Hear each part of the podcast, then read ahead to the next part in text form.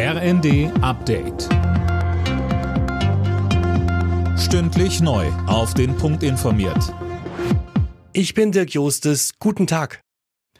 Auf Schloss Elmau in Bayern geht heute der Gipfel der G7-Staats- und Regierungschefs zu Ende. Dabei soll es um die internationale Zusammenarbeit und die Digitalisierung gehen. Sönke Röhling am Rande der Gespräche wurde bekannt, dass die G7 ein großes Hilfspaket schnüren. Ja, bis zu 5 Milliarden Dollar wollen sie für den Kampf gegen den Hunger bereitstellen. Das wurde aus der US-Delegation bekannt. Damit reagiert das Bündnis auf die Lebensmittelknappheit wegen des Ukraine-Krieges und will zeigen, dass die großen Sieben nicht nur an sich denken, sondern auch die Probleme anderer Regionen im Blick haben. Nach dem Gipfel geht es dann für die Staats- und Regierungschefs weiter zum NATO-Gipfel nach Madrid. Auch da steht wieder der russische Krieg gegen die Ukraine im Mittelpunkt. Die G7-Staaten verurteilen den russischen Raketenangriff auf ein Einkaufszentrum in der Ukraine als Kriegsverbrechen.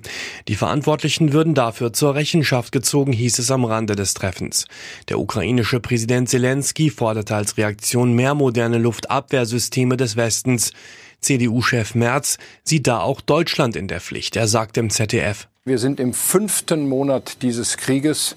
Es hätte von Anfang an eigentlich mehr geschehen müssen. Der Verlauf des Krieges zeigt ganz eindeutig, dass die ukrainische Armee nicht in der Lage ist, dieser russischen Aggression militärisch hinreichend zu begegnen. Äh, Russland macht Geländegewinne. Die Ukraine braucht mehr militärische Unterstützung. Die EU-Umweltminister beraten heute darüber, ob Neuwagen mit Verbrennermotor ab 2035 verboten werden. Darauf hatte sich Anfang des Monats bereits das EU-Parlament geeinigt.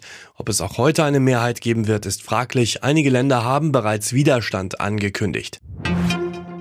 Die Kauflaune der Deutschen ist auf ein neues Rekordtief gesunken. Vor allem die explodierenden Energie- und Lebensmittelpreise schicken die Verbraucherstimmung auf Talfahrt, heißt es vom Marktforschungsinstitut GfK.